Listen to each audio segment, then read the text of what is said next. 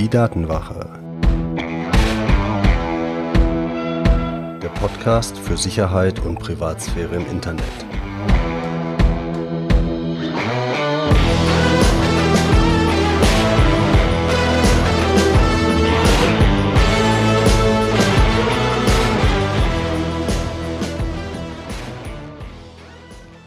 Hallo und herzlich willkommen zu einer neuen Folge der Datenwache. Ich bin Mitch und unser Thema heute ist Tracker, warum du Apps nicht trauen darfst.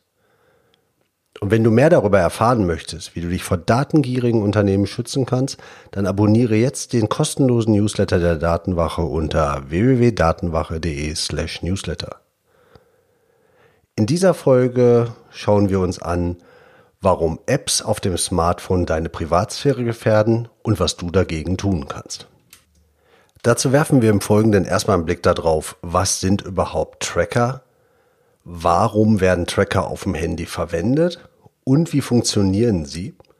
Aber dann natürlich ganz klar, warum sind Tracker gefährlich, vor allen Dingen auf Mobiltelefon und das wäre hier nicht die Datenwache, wenn es anders wäre. Du kriegst natürlich am Ende wieder konkrete Tipps, was du tun kannst, um deine Privatsphäre auch auf dem Telefon hochzuhalten und zu schützen. Aber zunächst mal zu der Frage, was sind Tracker überhaupt? Und wenn du die Datenwache schon ein wenig hörst, dann weißt du natürlich, dass dir in Webseiten Tracker kleine Programmelemente, kleine Programmschnipsel oft begegnen unter anderem in Werbung. Ich habe da in Folge 6 schon mal erklärt, warum Werbung halt nicht nur bunte Bildchen sind, sondern viel mehr.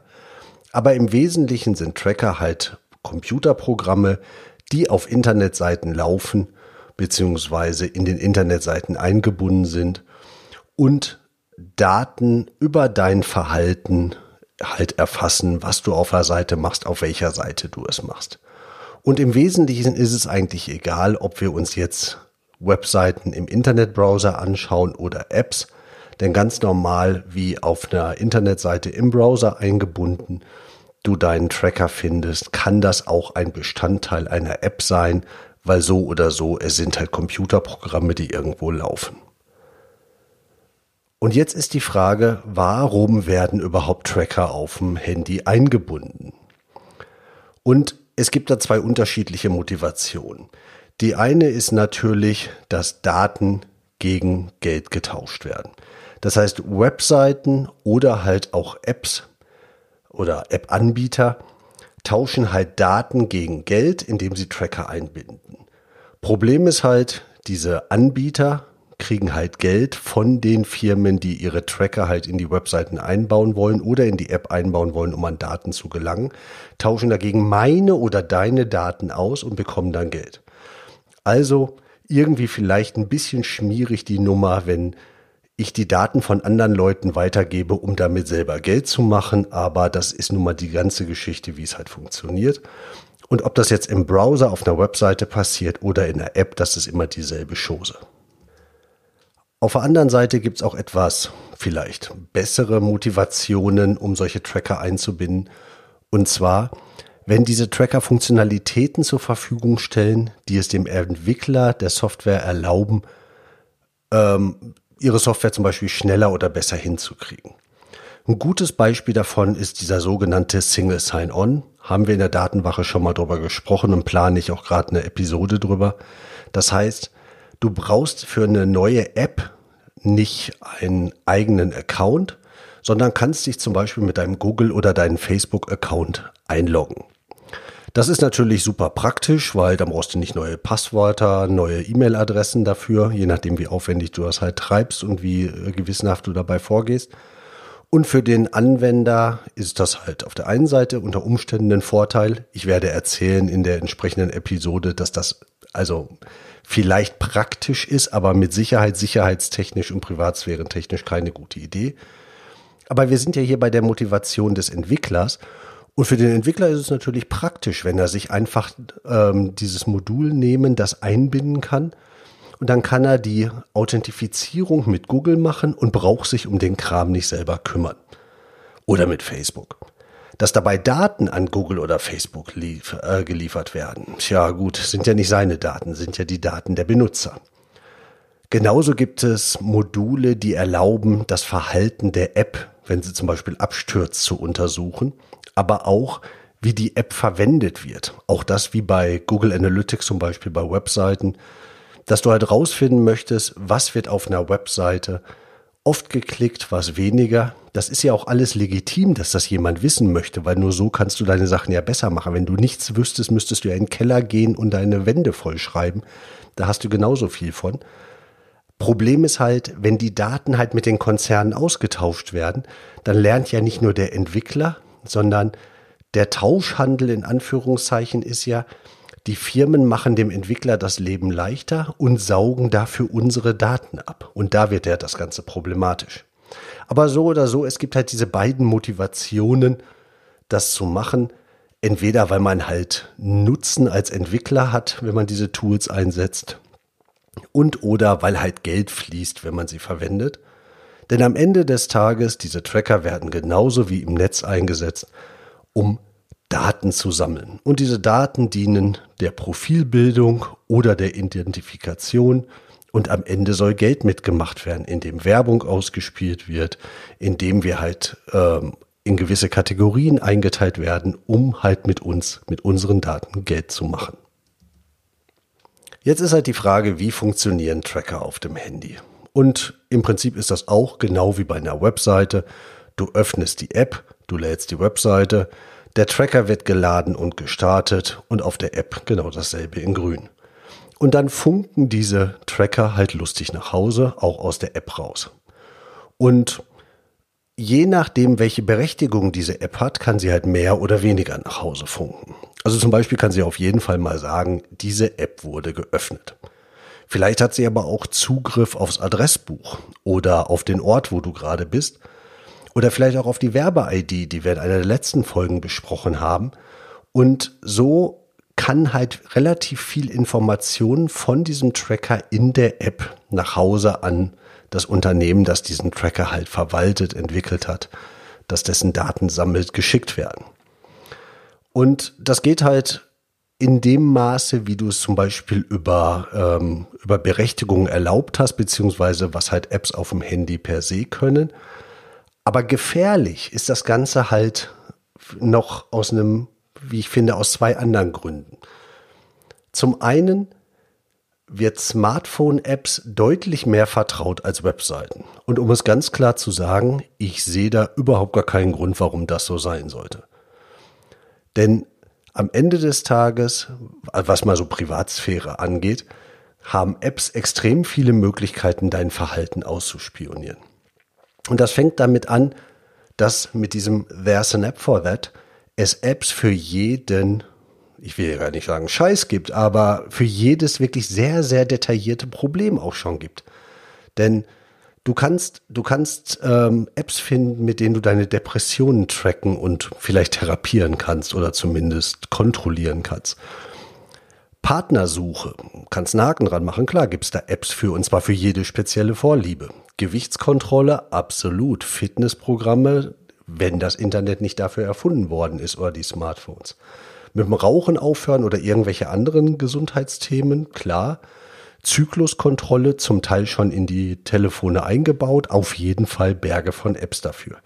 Das heißt, für wirklich sehr, sehr detaillierte, in Anführungszeichen, Probleme, und ich komme gleich dazu, warum Probleme so wichtig sind, gibt es halt eine App.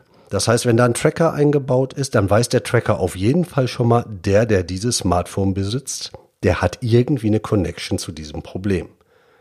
Hinzu kommt aber halt auch, dass du dein Smartphone im Alltag ja deutlich ähm, regelmäßiger, automatischer verwendest als zum Beispiel deinen Laptop zu Hause, weil es einfach mehr oder weniger immer dabei ist, immer mal eben schnell einmal drauf geguckt, Fingerabdruck, einmal Code eingetippt, zack, zack, kannst du da irgendwie eine Information eintragen, die App verwenden.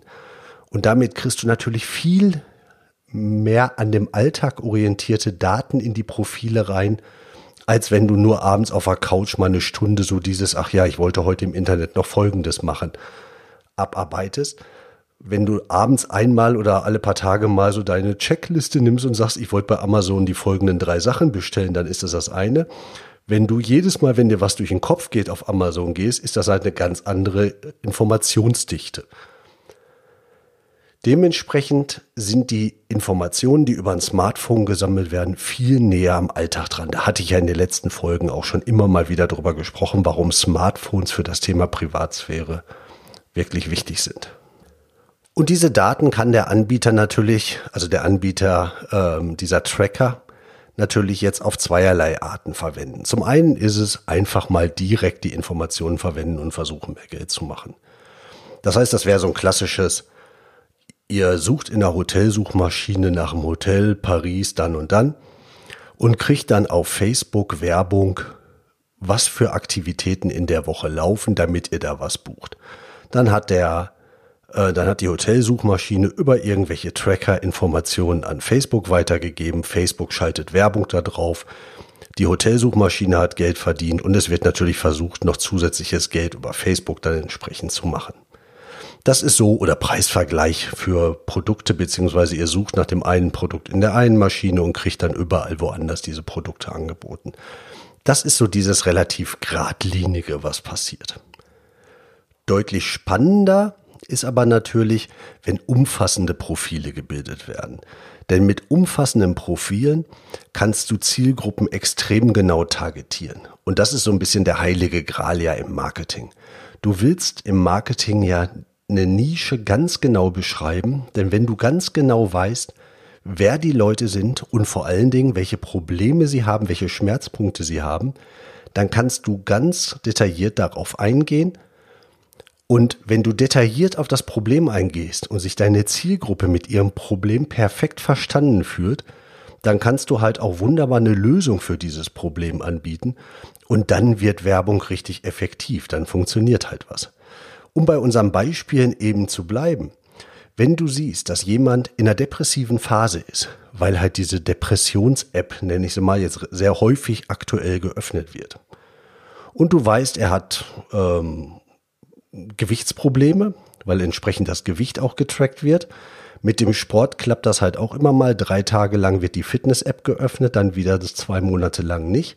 Dafür aber 17 Mal am Tag alle Single-Börsen-App, die es irgendwie auf dem, ähm, auf dem Android oder auf dem iPhone gibt. Dann hast du eine sehr, sehr klare Zielgruppe, depressiv, übergewichtig, Sport willst du immer mal wieder machen, klappt aber irgendwie nicht. Partnersuche klappt offensichtlich auch nicht, aber vielleicht sehr verzweifelt deswegen.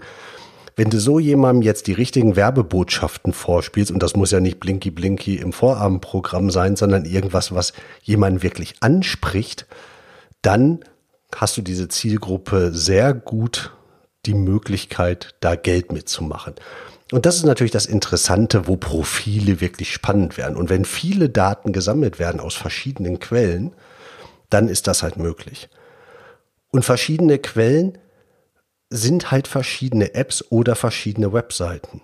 Und genauso wie auf Webseiten immer wieder dieselben Tracker auftauchen, ist das bei Apps auch so. Und wenn ihr euch zum Beispiel mal auf exodus-privacy.eu die ähm, Tracker anschaut, dann werdet ihr feststellen, na gut, das ist jetzt für den Android Store die Analyse, aber so in ungefähr zwei Drittel aller Apps sind irgendwelche Google Tracker eingebunden. Facebook waren noch sowas wie 10 bis 20 Prozent, aber selbst die kleineren Anbieter von Trackern, die nur ein paar Prozent ausmachen, paar Prozent aller Programme im App Store sind immer noch Tausende von Programmen, über die wir da reden. Das heißt, selbst ein kleiner Tracker in Anführungszeichen kann in ganz, ganz vielen verschiedenen Apps drin sein und damit sehr detaillierte Profile bauen. Und da haben wir noch gar nicht drüber gesprochen, dass diese Firmen untereinander Daten austauschen und sich so synchronisieren, sondern wir reden immer davon, der eine Tracker in vielen Apps. Damit kriegst du also sehr umfassende Profile und deshalb, vor allen Dingen wegen dieser Alltagsnähe von Smartphones, ist es halt echt ein Problem, wenn Tracker in Apps eingebunden werden. Und damit ist die Frage, was kann man tun, was kannst du tun, um dich davor zu schützen? Und ganz klar, ein wichtiger Punkt ist, Apps sind nicht vertrauenswürdiger als eine Webseite. Ganz klar, das ist eine Illusion und nur weil du das vielleicht mehr das Gefühl hast, du besitzt dieses Smartphone, die Apps da drauf, der Datenaustausch, das ist immer noch eine Sache, die für deine Privatsphäre gefährlich ist. Und um einfach ein besseres Gefühl dafür zu kriegen, empfehle ich dir sehr, schau dir mal, schau dir mal so Seiten wie zum Beispiel Abcensus oder exodus-privacy.eu an. Aber auch die Analysen von mobilsicher.de sind super, die sich halt manche Apps einfach mal anschauen und dann, ähm, und dann gucken, was sind da für Tracker drin, was für Datenaustausch findet statt. Dann kriegst du mal ein Gefühl dafür, was da abgeht. Und das ist schon zum Teil faszinierend, wenn du dann siehst, dass manche Apps echt 50 verschiedene Tracker drin haben. Und dann nimmst du dir, was weiß ich, irgendwelche Beauty-Apps, die voller Tracker sind und ich meine, da brauchst du ja nicht lange drüber nachdenken, um dir zu überlegen, wenn Leute Beauty-Apps nehmen, um zum Beispiel irgendwelche Fotos von sich zu retuschieren, dann haben die irgendwelche Probleme vielleicht mit der Haut und hm, Schmerzpunkt. Ne? Und sofort die Idee, was kann man den Menschen denn vielleicht noch verkaufen? Und wie gesagt, 50 Tracker. Also finde ich schon eine beeindruckende Zahl. Auch ganz klar, seid vorsichtig mit den Berechtigungen, die ihr in der App gebt. Ähm, denn der Tracker kann nur auf das zugreifen, was du der App halt erlaubt hast. Gibt's auch noch eine eigene Folge zu. Aber da lieber mal restriktiver sein. Wir gucken uns in der nächsten Episode der Datenwache an, was man mit Adblockern machen kann. Das ist sehr spannend, auch auf dem Smartphone. Ist jetzt nicht vielleicht so ganz einfach wie mit MyBlock Origin oder einem Pi-Hole auf dem äh, auf dem Rechner zu Hause beziehungsweise in deinem Netzwerk, aber auch nicht wirklich kompliziert, gehe ich natürlich drauf ein. Ihr wisst ja hier auf der Datenwache immer gerne das Motto, die Daten technisch vermeiden ist das eine, noch cooler ist, wenn sie gar nicht anfallen. Und unter Android, ich habe es ja schon mal, ähm, ich habe es ja schon mal vor zwei Folgen, glaube ich, erzählt, F-Droid, ihr habt mit F-Droid halt die Möglichkeit, Apps zu verwenden, wo ihr genau wisst, ob Tracker drin sind oder bei den allermeisten halt keine Tracker, keine Datensammlung stattfindet. Deshalb dieser freie Android App Store F-Droid definitiv eine Überlegung wert. Und wenn du es noch nicht gemacht hast, dann trag dich auf jeden Fall jetzt für den Newsletter der Datenwache unter datenwache.de slash newsletter ein. Wenn wieder ein Unternehmen meint, Schindluder mit deinen Daten treiben zu wollen, dann werde ich höchstwahrscheinlich das erwähnen in dem Newsletter und du bist vorbereitet und weißt, wie du damit umgehen kannst. Also jetzt am besten noch auf datenwache.de slash newsletter. Und ich hoffe sehr, diese Episode hat dir was gebracht. Du schaust dir mal an, was du zum Thema Tracker ähm, in Smartphone-Apps mit deinem Handy, mit deinem Umgang mit deinem Smartphone vielleicht machen möchtest. Ich würde mich freuen, wenn wir uns wiederhören zur nächsten Episode hier auf der Datenwache, dann mit mobilen Adblockern. Also eine schöne Ergänzung zu dem, was wir heute gemacht haben. Und bis dahin, pass gut auf dich und deine Daten auf. Dein Mitch.